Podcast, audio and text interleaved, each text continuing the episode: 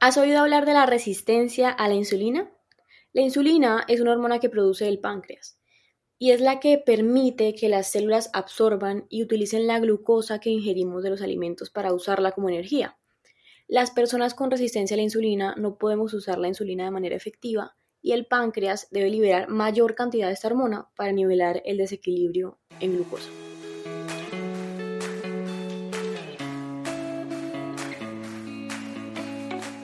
Te doy la bienvenida a Bocado Consciente Podcast, un espacio para nutrirnos desde el amor. Mi nombre es Natalie Rodríguez, soy health coach y creadora de Bocado Consciente. Y así como tú, yo también estoy buscando mejorar mis hábitos cada día, porque creo que todos deberíamos vivir una vida más plena, saludable y feliz. Por eso, en este programa hablaremos de hábitos, alimentación, espiritualidad, relaciones, vocación, todo aquello que influye en nuestra salud y bienestar. Así que gracias por estar aquí, por tomar la decisión de vivir en bienestar y armonía porque juntos esparciremos esa voz de conciencia en nuestras vidas y en la de los que nos rodean. Comencemos. Y ahora sí, bienvenido, bienvenida a este nuevo episodio de Bocado Consciente Podcast. Esta semana estuve subiendo unos videos a TikTok sobre mi caso de resistencia a la insulina, mostrando el por qué la insulina hace que acumulemos grasa y por qué esta hormona es la responsable de la obesidad causó tanto interés que me pareció interesante, valga la redundancia, abordar este tema en el episodio de hoy, para que conozcan más sobre esta condición, para que sepan qué es, por qué se dan casos de resistencia a la insulina, cuáles son los factores de riesgo eh, que nos vuelven más propensos a desarrollar esa enfermedad. Como les dije anteriormente, básicamente la resistencia a la insulina hace que las células no puedan absorber la glucosa que nuestro cuerpo necesita como energía y por ende los niveles de azúcar se acumulan en la sangre. Y esto nos hace más propensos a desarrollar una diabetes. Si el páncreas puede producir suficiente insulina para superar la baja tasa de absorción de glucosa, es menos probable que se desarrolle una diabetes. Pero, ¿a costa de qué? A costa de exceder la capacidad de nuestro páncreas, porque tendrá que producir mayor cantidad de insulina para poder regular la cantidad de glucosa en la sangre. Como vimos en, episodios pasados, específicamente en el, en el, episodio número 5 de por qué engordamos, la insulina es la hormona, la hormona que inhibe la movilización de las grasas. Todas las hormonas y enzimas trabajan para sacar los ácidos grasos de la célula, excepto la insulina. De ahí el por qué se conoce la insulina como la hormona de la obesidad, porque altos niveles de insulina impiden que la grasa salga de la célula. Y esto es lo, esto es lo que hace que acumulemos grasa en exceso y por ende altos niveles de insulina nos hace engordar. Las personas con resistencia a la insulina tendemos a acumular grasa dentro del abdomen, más que todo a nivel, a nivel visceral. Esa grasa que está alrededor de los intestinos y el estómago y que de hecho es la más dura de bajar.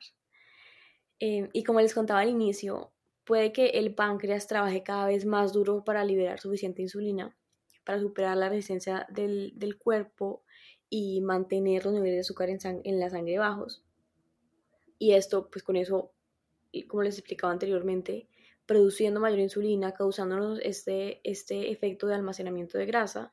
Y adicionalmente, con el tiempo, si no se trata eh, esta sobrecarga que se le está proporcionando el páncreas, la capacidad del páncreas para liberar la insulina comienza a disminuir con el tiempo. Y esto puede llevarnos a desarrollar una diabetes tipo 2. Además, además del riesgo de obesidad y de diabetes, la resistencia a la insulina también puede llevarnos a otros problemas de salud como afecciones en la piel, em, la formación de manchas oscuras en la ingle, las axilas y en la, y en la parte superior del cuello. También puede llevarnos a, desarrollar síndrome de ovario poliquístico, que puede incluir ciclos menstruales irregulares, infertilidad, periodos que causan dolor. También se asocia la resistencia a la insulina con un mayor riesgo de enfermedades cardiovasculares. Así que como pueden ver, la resistencia a la insulina sí es algo a lo que le debemos poner atención, no solo por el tema de engordarnos, sino por evitar una diabetes o alguna de estas afecciones de salud. Y tal vez se estén preguntando por qué me dio a mí resistencia a la insulina o cuáles son los factores de riesgo que pueden volvernos resistentes a la insulina. El mío fue más que todo un tema hereditario. Mis dos bisabuelas eh, sufrieron de diabetes y sin duda yo ya tenía una predisposición genética a desarrollar la condición de resistencia a la insulina.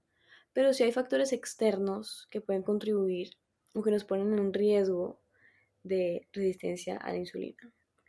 Y estos factores son el exceso de consumo de azúcar y carbohidratos, tener sobrepeso, tener un estilo de vida sedentario, sedentaria o hacer muy poco ejercicio, fumar, tener patrones de sueño inconsistentes o sufrir de presión arterial alta.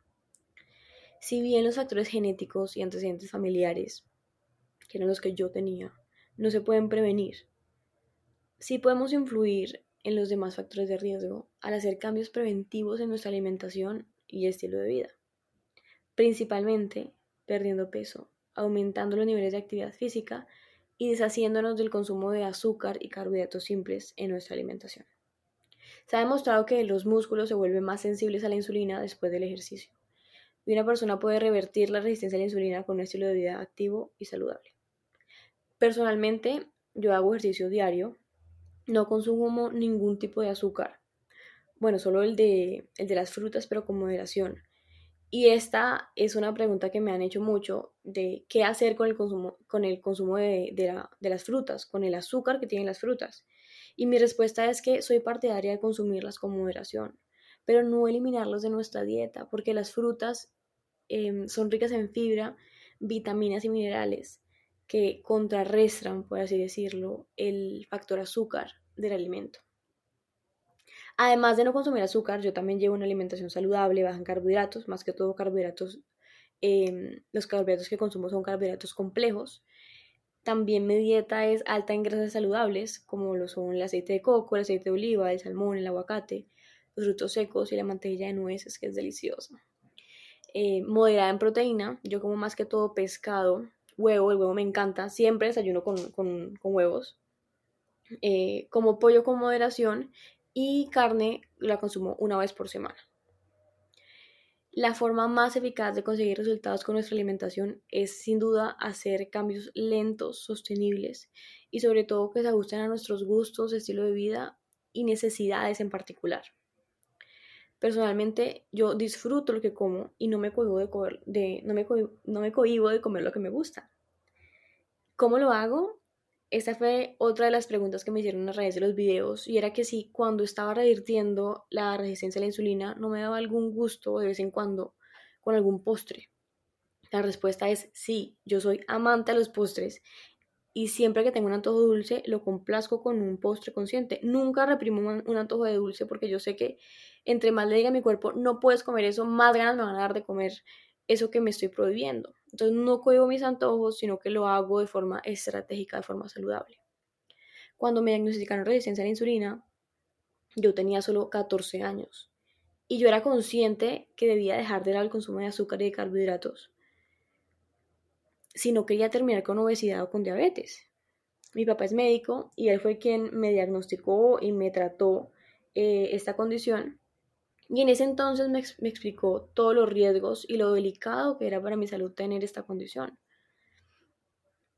Por más de que me alimentaba saludable, siempre fui muy amante a los postres y me negaba a creer que por esta condición de salud tuviera que dejar de consumir postres y no poderlos consumir nunca más en mi vida. Por eso me puse a investigar sobre la insulina para tratar de buscar una solución, una alternativa a mi problema de no poder comer, postres. Y no solo di con el estudio que demostraba la relación de la insulina y la obesidad. También encontré que también encontré un estudio que mostraba que el azúcar es cuatro veces más adictiva que la cocaína. Si ustedes quieren saber más sobre este tema de, la adicción al azúcar, escuchen el episodio número 2 del podcast porque ahí hablo a profundidad eh, de este tema. El hecho es que todo esto que encontré me ayudó a convencerme aún más de que sí o sí debía dejar el azúcar y ver el problema de resistencia a la insulina como una oportunidad de librarme del consumo de azúcar, que es el peor veneno que le podemos dar a nuestro cuerpo. Y al buscar la forma de hacer mis postres favoritos sin azúcar, sin trigo y sin grasas trans, fue que años más tarde nació mi pastelería saludable, Bocado Consciente, que me ha permitido a mí y a muchos otros poder disfrutar sin remordimiento de postres que sé que no están afectando mi salud y que al contrario le están aportando a mi cuerpo nutrientes y energía, postres que me permiten complacer mis antojos dulces y le hacen bien a mi organismo. Pero bueno, como dice mi papá, no quiere decir que hayamos regulado la resistencia a la insulina, no quiere decir que me haya curado del todo y si me excedo en el consumo de carbohidratos y vuelvo a consumir azúcar, puedo volver a tener una reacción de resistencia a la insulina. Por eso aprendí, y es muy importante, no ver nuestra, nuestra dieta como algo momentáneo. Y yo aprendí a ver mi alimentación no como algo momentáneo, sino como un estilo de vida que disfruto y me hace feliz. Gracias a la ley del intercambio consciente, que consiste en sustituir un alimento nocivo para nuestra salud por uno saludable, hoy puedo decirles que me encanta mi alimentación y no me he perdido de comer mis, mis preparaciones favoritas, mis postres favoritos. Y eso también sale también aplica para comida de sal. Si a ustedes les gusta algún alimento y que saben que no es nada bueno para su salud y que tiene grasas trans y, y harina de trigo y alimentos específicos que ustedes saben que no pueden consumir o que deberían moderarlos, pues busquen sustitutos saludables de los ingredientes de esas preparaciones que tanto les gustan. Y verán que sí se puede encontrar y sí se puede em, llegar a una receta que sepa igual de rico o mejor que la tradicional. Se los digo porque en la pastelería, los clientes de la pastelería, hay productos específicamente, el alfajor, dicen que el alfajor sabe más rico que el alfajor normal. Y no es porque sea mi pastelería, sino porque de verdad me siento, siento que fue un gran logro llegar a, hacer esas preparaciones y que la gente no perciba el alimento como algo saludable, porque tenemos la falsa creencia que lo saludable sabe feo. Y no es así. Entonces sí me hace muy feliz saber y es satisfactorio saber que algo que creaste con esa intención de, de poder seguir consumiendo algo, algo que te gustaba también le permite a otras personas cuidarse y disfrutar al mismo tiempo y, y disfrutar eh, en todo el sentido de la palabra porque no sienten que se están comiendo algo saludable, porque les gusta el sabor. Así que los invito a que se arriesguen, a que prueben esas preparaciones, eh, traten de hacer la versión saludable de esas cosas que tanto les gusta y me cuenten, me cuenten cómo les va, si tienen preguntas también eh, me pueden mandar un mensaje directo por Instagram y yo feliz de contestarles y de ayudarlos y apoyarlos en ese proceso de volvernos un poco más saludables. Y bueno, mi gente consciente, con esto me despido. Espero que tengan una semana llena de conciencia y amor. Si les gustó este episodio, compártanlo en sus redes sociales, en sus historias de Instagram. En Instagram nos encuentran como Bocado Consciente o Consciente con SC. Y bueno, en TikTok, aprovechando que en este episodio también hablamos de TikTok, también estamos como Bocado Consciente, Consciente con SC. Les mando un abrazo enorme y nos vemos el próximo lunes con un nuevo episodio de Bocado Consciente Podcast.